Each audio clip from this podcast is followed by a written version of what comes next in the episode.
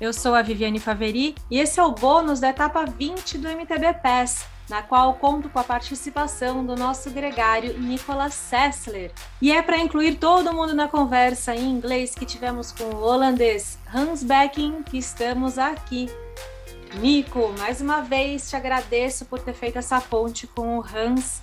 Vocês são amigos, já competiram pela mesma equipe e não posso deixar de mencionar que o papo começou com bastante prosa e boas risadas entre vocês dois.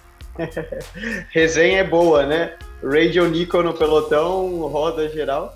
Da mesma maneira que a gente aqui bate esse papo, com... é sempre bom encontrar amigos além de rivais ou companheiros de equipe, né? Isso é o mais importante da bike e da, do mundo competitivo. Às vezes nas pistas a gente está correndo um contra o outro e disputando, ou, como no caso do Hans, a gente correu a volta à Inglaterra juntos, é, na mesma equipe, então colaborando um com o outro, mas depois também fora da, das pistas off-track, treinando, batendo um papo ou gravando aqui um podcast. A gente grava e bate um papo de igual uma resenha pós-pedal, tomando um cafezinho, tomando uma Coca-Cola, e é sempre divertido. É, no caso dele, ele estava tomando uma tacinha de vinho, já bem relax, se preparando para ir viajar. Acho que ele foi para a Grécia na sequência, né? É, Grécia ou Egito, agora eu não lembro. É. Mas é, até quando quem estiver acompanhando vai. Esse programa, quando for ao ar, ele já deve estar de volta, mas o bicho só está postando foto que dá inveja. Uhum. O cara lá de férias dignas e merecidas, né? Meu, porque vivi uma coisa que eu, eu me impressiono muito com, com o Hans, e é um dos pontos que a gente tocou bastante na conversa, né? É, o calendário de um ciclista profissional hoje, seja mountain bike ou estrada, ele começa em janeiro e ele vai terminar em novembro. E não tem essa de, ai, ah, mas eu preciso de férias, preciso descansar e tal. A pessoa tem que estar lá e qualquer prova que ele entre, ele tem que deliver it, ele tem que representar, ele tem que entrar e e mostrar resultados para os patrocinadores, para as pessoas que apoiam nele. Né? Tem aquele dito que você é tão bom quanto o teu último resultado. E, e, é muito importante essa consistência, que é um dos pontos que mais me admiram no Hans, e justamente a gente bateu nessa conversa, nesse ponto da conversa, né, de, meu, você correu, se não me engano, ele falou 60 e poucos dias de competições, uhum. e mais da metade você teve no pódio, e 70 e poucos por cento no top 10. Isso é muito difícil, Vivi.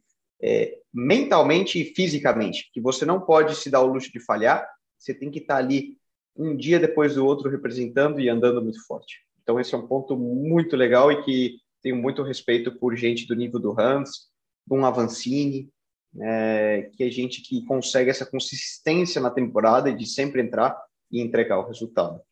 E ele que está com 35 anos, né? Então, juntando essa maturidade da idade, de ter tanta experiência competindo e viajando, também por já ter vivido tanta coisa e percebido que no XCO ele não estava mais feliz, então ele conta, né, dessa transição. E, mas eu queria ir para o começo, para a gente não perder a linha do, do próprio podcast, da própria entrevista, para falar para o nosso ouvinte que ele tem oito participações na Brasil Ride. E a gente perguntou, acho que você que perguntou para ele qual que foi a que mais impactou na carreira, e ele, apesar dele ter ganhado quatro dessas oito participações, a que mais marcou foi a primeira, que ele correu junto com o Bart Branchens, que era na época o manager da equipe dele, ele era corredor pela equipe do Bart. Bart que foi o primeiro campeão olímpico, e é o comentarista da Red Bull TV nas transmissões em inglês. E ele falou que aquela primeira ida para Brasil Ride, ele não sabia confirmar se foi 2012 ou 2013, eu acho que foi 2012. E chegar lá na Bahia, na Chapada, foi assim, um, entrar num mundo à parte, ele falou, né? É, é muito legal, né? Eu gosto de, de ver, e eu sempre falo para a galera, os ciclistas profissionais são tão humanos e normais quanto você que está escutando e todo mundo. E a gente tem os mesmos sonhos, os ídolos, e quando a gente começa a conquistar pelas primeiras vezes e ter, você imagina, ele como holandês, poder fazer uma prova em dupla com nada mais, nada menos que Bart Branchens, que na época era o manager, dono da equipe, mas quando ele cresceu como, como pessoa, como ciclista, era um vigente campeão olímpico, único uhum. campeão olímpico holandês da história, na, na, modalidade do mountain bike, uma verdadeira lenda. E você imagina é, esse sonho, o cara que ele viu esse cara crescer, ele chegar a correr uma prova em dupla com ele, e depois toda essa questão da, da transição e impacto cultural que é você sair da Holanda, da Europa, o Hans mora na Bélgica, e cair no meio da Chapada Diamantina. Porque, particularmente, eu vou falar na real, eu, quando fiz o Brasil Ride, saindo aqui do interior de São Paulo, Ribeirão Preto, ou dessa bolha Rio-São Paulo, Sul, Sudeste, e cair na Bahia, que eu nunca tinha ido, para mim já foi impactante. É outro Brasil. Você imagina ainda mais esse choque de realidade para quem vem da, da Europa, né? É, uhum. Tem que chamar realmente muita atenção.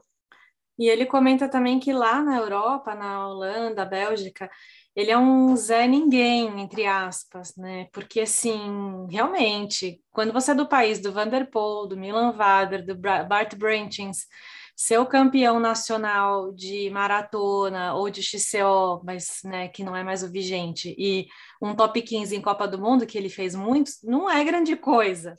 É o mesmo problema de nascer na Suíça, né? Você nasceu na Holanda, já tá ferrado. E aí ele chega no Brasil e tem toda a atenção do público, né? A gente fica impactado de ter contato com eles, a gente quer sentar na mesma mesa no jantar, a gente quer poder trocar uma palavra, e ele ama esse calor do público. É. É, é, é, é curioso, né? Porque ele fala, meu, não, não, não, não sou ninguém, cara. Você tem ali sei lá, Annemiek van Vleuten na estrada, Ana van der Breggen, campeã olímpica. É, meu, no, no, BMX os caras são fortíssimos também, né? Os melhores BMXers do mundo. Então tudo que é relacionado à bike, os caras são melhores, né? E o Hans também, né? Vale lembrar que ele é, se não me engano, ele tá top 5 no ranking mundial de, de maratona e é um cara que ano após ano tá ali consistentemente dando a cara e andando muito forte, né? Ele até fala na época é, quando ele estava correndo cross country, que ele chegou ao nível de estar tá rodando ali top 15, top 10 em um dia ou outro, que o cara tem que ser muito bom para fazer isso, né? Uhum. E, mas ele é um mais um é, e desconhecido. Sem, e, em contrapartida, ele vem para o Brasil e a gente adora fazer festa para o gringo, é atenção, o cara que vem de fora é pró, né? A gente uhum. tem essa culturalmente a gente gosta de endeusificar e de idolatrar muito o que vem do, do exterior, né?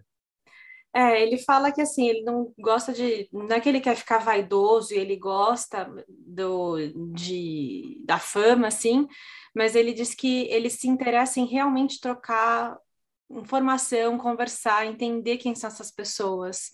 E aí, entrando no assunto dessa transição dele do XCO para o XCM, que o que mais me marcou na conversa, e acho que você vai lembrar disso, é quando ele comenta que ele estava rodando lá top 50, top 40 nas Copas do Mundo, conseguiu dar aquela, aquele passo para frente, aquela evoluída de 1, 2, 3% que colocou ele no top 15, e aí ele viu que nada tinha mudado na vida dele, dele sair do top 40 para o top 15.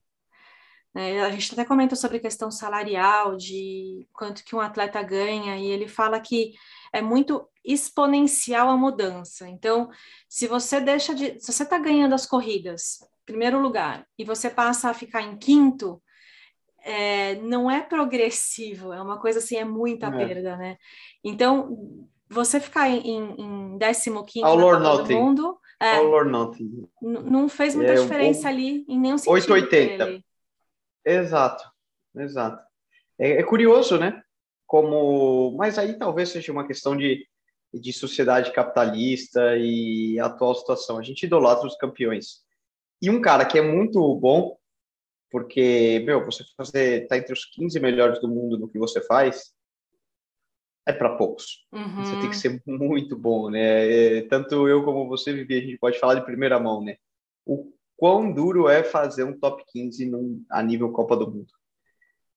Mas, infelizmente, o sistema como, como é montado e, e tudo é, não, não remunera de acordo é, essa pessoa que, que anda para um top 15, top 10 até, da mesma maneira que remunera aquele cara que, que ganha. Né? A gente quer o campeão, a gente quer o melhor Aí é uma situação de encontrar também um equilíbrio na vida, né? E algo que te faça mais feliz e te permita, claro, ter um sustento financeiro, mas estar tá feliz também, fazendo de uma maneira é, com, completa física, mentalmente e espiritualmente, talvez. É, ficou parecendo para mim que conforme ele vai o tempo vai passando, ele tem mais vontade de ficar em casa, de curtir a família dele. Isso é meio que todo mundo. Todo mundo que eu conheço, é, desde atletas a executivos que viajam muito, tem uma hora que a pessoa cansa de viajar tanto, né? E você viaja sem conhecer o país, você fica confinado em hotel. Tem muitas equipes que não permitem que os atletas saiam para não se distraírem, não criar problemas. E ele fala que na equipe dele tinha isso, né? Ele não, não podia sair. Então, você imagina, você viaja sempre para o mesmo lugar, a Copa do Mundo é sempre nos mesmos lugares e você não. Poucas pessoas conseguem curtir, fazer coisas diferentes, né? A maioria ele está muito focado. Então, é, acho que isso pesou e é como se a conta não fechasse, né? Ah, é interessante, né? E, mas também tem que lembrar, né? Isso eu acho que é o que você mencionou. É um processo de amadurecimento na vida em determinados momentos da vida, pode ser que você ache muito legal e você precisa experimentar aquilo para provar por si mesmo se você acha aquela vida legal ou não. Muita gente adora e, e, e quer ficar nessa bolha do high performance e, e só focado nos mínimos detalhes e resultado, alimentação, recuperação, etc. E, e, se sente muito bem fazendo isso. E tem que ser respeitado esse cara, porque eles são Normalmente, eu quando eu falo, eu bato muito nisso, né? Você olha os grandes campeões, é, eles, claro, geneticamente são muito bons, mas mentalmente eles querem muito. Uhum. E eles, às vezes, não têm essa necessidade que outras pessoas têm de, meu, mas eu também quero fazer outras coisas da minha vida. A vida não é só pedalar, dormir e comer. É, pô, eu quero aproveitar toda uma viagem, quero conhecer o lugar, quero ficar um pouco com a minha família. Meu, eu quero abrir uma taça de vinho um dia ou outro de uma maneira balanceada, isso também é equilíbrio na vida. E se você gosta disso, tem que fazer. Só que, claro, pode ser detrimento, um, detrimento da tua performance esportiva na, no alto resultado. Agora, o único que tem que julgar se você é feliz ou não fazendo aquilo é você mesmo. E o Hans é justamente isso que ele, que ele menciona, né? Olha, é, eu era cheguei muito próximo desse nível, mas eu vi que para mim pô, não, não, não fui realizado estando ali naquilo que eu achava que, que seria o meu, o meu dream, né, de, de andar top 10 numa Copa do Mundo. E, contrapartida, migrar para o mountain bike maratona permite ele esse ambiente mais laid back, mais relaxado, ao mesmo tempo comprometido com a performance, porém, é, ele pode curtir mais, aproveitar mais o que ele gosta, os amigos, os locais, uhum. é, e competir de uma maneira mais leve e relaxada para ele. Eu acho legal esse pragmatismo do europeu, né? Ele viu que o negócio não estava funcionando para ele, não ficou com os apegos, assim, lógico, todo mundo tem, né? Mas é, ele falou: ah, então, não estava feliz, eu vi que nada mudou na minha vida quando eu estava fazendo top 10, top 15, e resolvi mudar não foi fácil, assim, você vê que teve um, um processo dentro dele, mas ele mudou e muito motivado, com equipe nova, e, uh, e aí provou para todo mundo e para ele mesmo que ele fez a mudança certa. É, uma das coisas que eu questionei foi, que tem a ver com isso que você acabou de falar, é que ele focou em ultramaratonas. E aí, você vai para uma prova de etapas, que é uma ultra, não é dois dias de competição igual é uma Copa do Mundo, que é sexta e domingo. É no mínimo três, geralmente quatro, às vezes oito. Eu falei, Hans, mas aí o que, que você fez? O que, que mudou para você? Porque você saiu de, em vez de fazer 20 competições ao longo do ano, você passou a competir mais de 60 dias do ano. É, mas aí ele fala exatamente isso que você trouxe, que é um ambiente muito diferente. A corrida é mais longa, tem mais tempo para você tomar decisão, tem mais margem de erro na maratona, nas provas em etapa. E isso me pegou porque é uma coisa, uma análise que eu já tinha feito. Porque como eu fiz a transição ao contrário da maratona para o XCO, isso foi o que eu mais senti. Que né, o XCO eu não tinha menos margem de erro e eu sofri muito com isso. A pressão é maior, né, Vivi? Muito. Porque é aquele você prepara, prepara, prepara, tem todo um staff, investe sei lá quantos mil euros para fazer uma viagem para uma World Cup, e aí 50 metros você escorrega o pedal, já é. é você ah, perdeu não encaixa na largada, né? meses, né? de investi meses de investimento em 50 metros. É. É, ou você quebrou uma corrente na primeira volta, sei lá. Não rola. É horroroso. Na maratona, não. Na maratona, não. Você, se você realmente está bem, você fez o trabalho, você acertou e você é merecedor, por mais que você tenha é, má sorte um dia ou algo de errado, você passa um pouco mal, pode acontecer. Meu, você tem outra chance no dia seguinte e outra no outro dia. Então, cedo ou tarde, se você é merecedor, você vai aparecer e vai acontecer. Que é um bom exemplo? O Brasil Ride dos meninos da Specialized, o Gustavo e o Ótimo Malacarne. Né? exemplo. Eles quebraram a corrente na largada do prólogo, no início ficaram super para trás, sei lá para que posição, vieram rebocando, rebocando, ganharam etapas e terminaram em segundo no geral. No Salvaram também. uma semana. Né? As gringas, as meninas da Alemanha, tiveram problema na segunda etapa, perderam 40 minutos e foram buscando, buscando e, e, conseguiram no último dia roubar a camisa laranja do Brasil. A gente ficou até com o coração partido aqui, mas foi muito merecido. Exatamente, e isso é legal.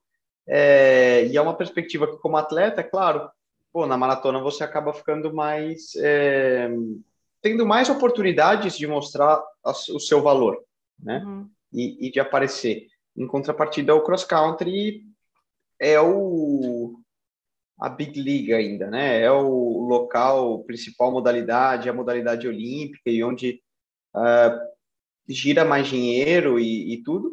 Mas você tem essa questão de é tudo ou nada naquele dia, né? Não quer dizer que é melhor. Você também pode ganhar muito ou perder muito. É aquele aquela parte momento do poker que é decisivo. Né? E no ponto de vista do mercado e como que a maratona e o XCO se encaixam, ele trouxe também uma visão interessante que o XCO ele está servindo mais ao público que gosta de assistir, um público que gosta de torcer, que gosta de ver percurso difícil na TV ou, ou ao vivo, tipo o torcedor de Fórmula 1, o torcedor dessas corridas intensas e muito milimétricas, versus a maratona e as ultramaratonas que são que proporcionam uma experiência completa para o público apaixonado por esporte. Né? Então eu achei muito legal essa, esses dois, esse contraponto que ele trouxe, porque ele não tira o valor de nenhum dos dois. Os dois têm sua importância, mas ele fala que ele tem muito mais prazer na maratona, que é uma experiência, além de tudo que a gente já comentou, tem ainda esse ponto de se aproximar do, do, do apaixonado por mountain bike, né? do público em geral, do cara comum, né? o cara que trabalha, que sonha em pedalar no final de semana e vai passar, em vez de tirar férias. Corpo a corpo, né, com o, com o grande ídolo dele. É, e aí faz uma, corri, uma corrida dessas, uma K-Pep, uma Brasil Ride, uma. É, é, enfim, qualquer corrida da Lucia Bike Race, Swiss Epic, que existem agora, o que mais tem agora Muitas. são ultramaratonas. E, e aí tem esse contato tete a tete, corpo a corpo com os ídolos. É, é muito legal. Mas eu, eu falo muito, depois até saber da sua parte, Vivi, como que você achou da, da conversa. Mas o Hans é um cara muito legal, eu adoro conversar com ele como amigo e companheiro de equipe, porque ele me influencia muito bem e me ajuda nesses momentos de dúvida e decisão. Porque eu acho até vocês, você escutando, né, quem tiver e, e realmente conseguiu absorver da, da entrevista, espero que sim, falta de ser inglês, mas é um cara muito cabeça, muito uhum. pé no chão e já tem essa maturidade, viveu muitas coisas e sabe muito bem o que ele quer da vida e está realizado com isso. É, e isso é muito, é muito legal, eu falo sempre, né? Para mim, trocar, conversar com o Hans, bater papo, pedir opinião, é, na, nessas horas, ele, ele me influencia positivamente. É uma pessoa muito, uhum. muito agradável e, e, transmite essa sabedoria na conversa. Né? Ele é super, eu adoro conversar com ele também. No final, a gente até teve uma parte que é, ele começou a puxar papo com a gente, e eu falei, não, peraí, a gente está batendo papo aqui, isso não faz parte do programa. Até agora vamos deixar o vídeo curioso, né? Mas ele perguntou alguma coisa para mim, a gente começou a papear sobre pandemia, sobre competição, e é, foi muito legal. Ele não lembrava, mas depois ele lembrou que eu falei para ele. Eu cruzava com o Hans a cada hotel que eu, faz... que eu ia na Europa. Quando eu estava com a equipe alemã, era como se a gente buscasse sempre os mesmos hotéis sabe? A gente sempre se cruzava no café da manhã, no, no check-in do hotel para ir para as corridas. E, e, ele sempre uma vibe boa, assim, bem um, engraçado, né? Dentro naquele cenário europeu frio, ele era um cara realmente mais caloroso. Hum. Mas isso é curioso, viu? Eu, aí eu posso falar de experiência própria. A gente pensa no, no europeu nórdico ali, né? Vamos falar então no, no, alemão, no dinamarquês, no holandês, no belga, a gente pensa neles como algo frio, né? Que realmente é uma imagem que a gente a gente tem. Mas eu posso te garantir, o, o belga e o, o, holandês não são assim. É muito legal, principalmente quando quando você conhece um pouquinho mais da, da cultura deles. Eles são muito muito abertos e muito festeiros. E o Hans reflete isso diretamente. Né? Hum, interessante. Continuando aqui na nossa pauta, Nico, ele comenta da pandemia que deixou ele mais motivado para correr em 2021. Então, enquanto muitos sofreram, ele mostrou ali mais uma vez maturidade e saúde para encarar esse 2021 super é, busy, cheio de corrida uma atrás da outra. E depois de uma Cape Epic que ele ganhou pela primeira vez uma etapa, e não só uma vez, ele ganhou três etapas é, vir para Brasil Ride e conseguir performar. Então, isso também foi um ponto importante. E eu perguntei se o que, que mudou no treino dele quando ele mudou do XCO para maratona, e ele falou que agora é muito mais treino de threshold, que é aquele treino com uma certa intensidade o tempo todo. De limiar, né? Limiar é anaeróbico, FTP, como você quiser chamar aí uhum. no teu treino. Você curte esses treinos, Nico? Eu gosto, sempre gostei. É, eu acho que aí é característica genética de cada um, né? Você tem que é, são subidas longas e manter aquele ritmo é, forte por um período alto de tempo. Eu, eu particularmente gosto. Eu nunca fui muito do, do tipo que gostou dos intervalados curtos. É, e por isso eu acho que eu não me dava tão bem no cross country, porque eu nem gosto, o treino não me realizava, não era tão divertido para mim treinar para esse tipo de modalidade. Contrapartida, meu, você pedir para fazer seis horas nas montanhas, subindo as montanhas, acelerando, eu adoro. Uhum. Eu também gosto, gostava mais. Depois que eu descobri a maratona e os treinos mais polarizados, me apaixonei, porque é um ponto fraco meu e fazer explosão, os, os tiros. E eu sinto que me complementou muito pra, também para andar no meu, melhor no meu limiar. Mas falando do Hans, ele está nesse lado também, diferente do seu. Ele não curte muito esses treinos de limiar, ele gostava mais dos polarizados, do tudo ou nada. Então ele disse que ele falou com um pouco de, deu risada ali, né? Falou: é, os treinos agora não é o que eu mais amo, mas às vezes é colocar o chapéu, o capacete, tipo, tô indo trabalhar e ponto final, não tem discussão. No final das contas é verdade. Um ciclista profissional ele recebe para andar de bicicleta e às vezes Assim como o cara, você aí que está sentado no escritório, tem aquele trabalho, aquele dia que você fala, meu, tem que entregar esse relatório, meu Deus do céu, deixa eu terminar logo. A gente também tem esses dias, né, Bibi? E você precisa passar por eles e ponto final. Entrega, tá aqui, despachou e vamos para o próximo, que é o dia que a gente gosta e, e, e segue o jogo. É, zero glamour. Nico, para terminar, o que eu achei curioso foi que como ele conhece o Vanderpool, tem esse contato, né, é conterrâneo dele tudo, ele falou que o, a situação que aconteceu nas Olimpíadas do tombo do Vanderpool teve até um ponto interessante, assim, ele, lógico que não é divertido ver o que aconteceu, mas ele falou que a gente pode ver ali que o Vanderpool ele não ele é um ser humano, né, que é muito forte.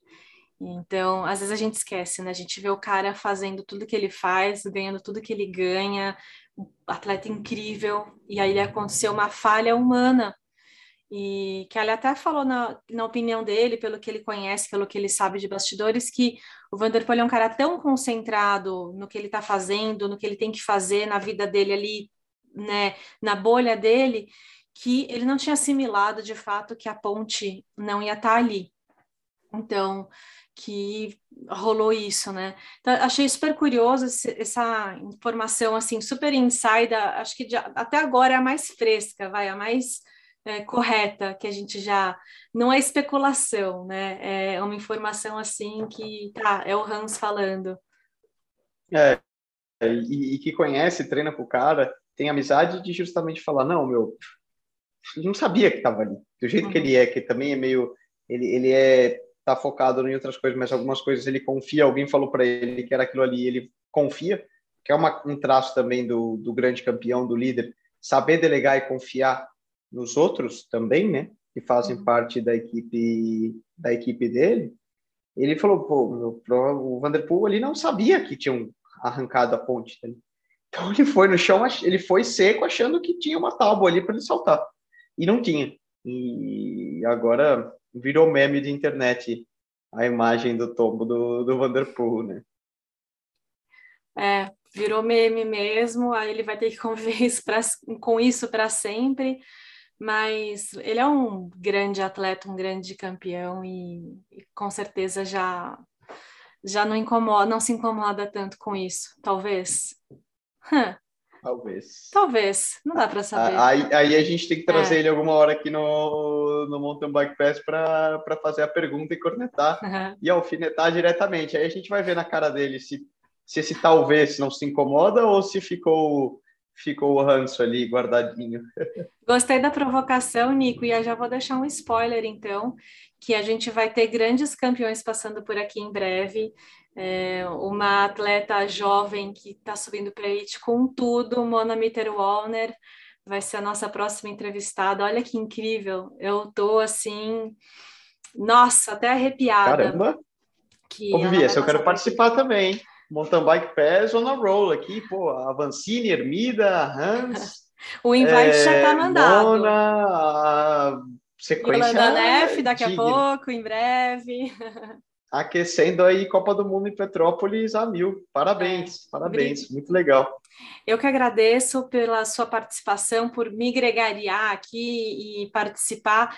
Você que daqui a pouco vai entrar na sua fase mais importante de treinamento, mais intensa, e eu vou tentar te roubar de vez em quando, Nico. Não vou deixar dar mole para você, não. Não é porque você tá lá de Normatec, de choquinho, de recovery, sem sentir da barriga da, da, da, da, da barriga para baixo, que eu vou te, te, facilitar. Se você conseguir dar o play no record e botar o fone no ouvido, eu quero que você participe das entrevistas. Com toda certeza. Não sei se eu tô nesse luxo todo, não. Aí é, tá muito mais para terminar um alongamentozinho e um bom pratão de arroz e feijão. Ainda é o que funciona. Mas pode ter certeza. Tendo café bom, cafezinho gregário Rubé, a gente sempre tem energia para uma boa conversa. Né? Sensacional. Obrigada, Nico. Obrigada, ouvinte. Até a próxima.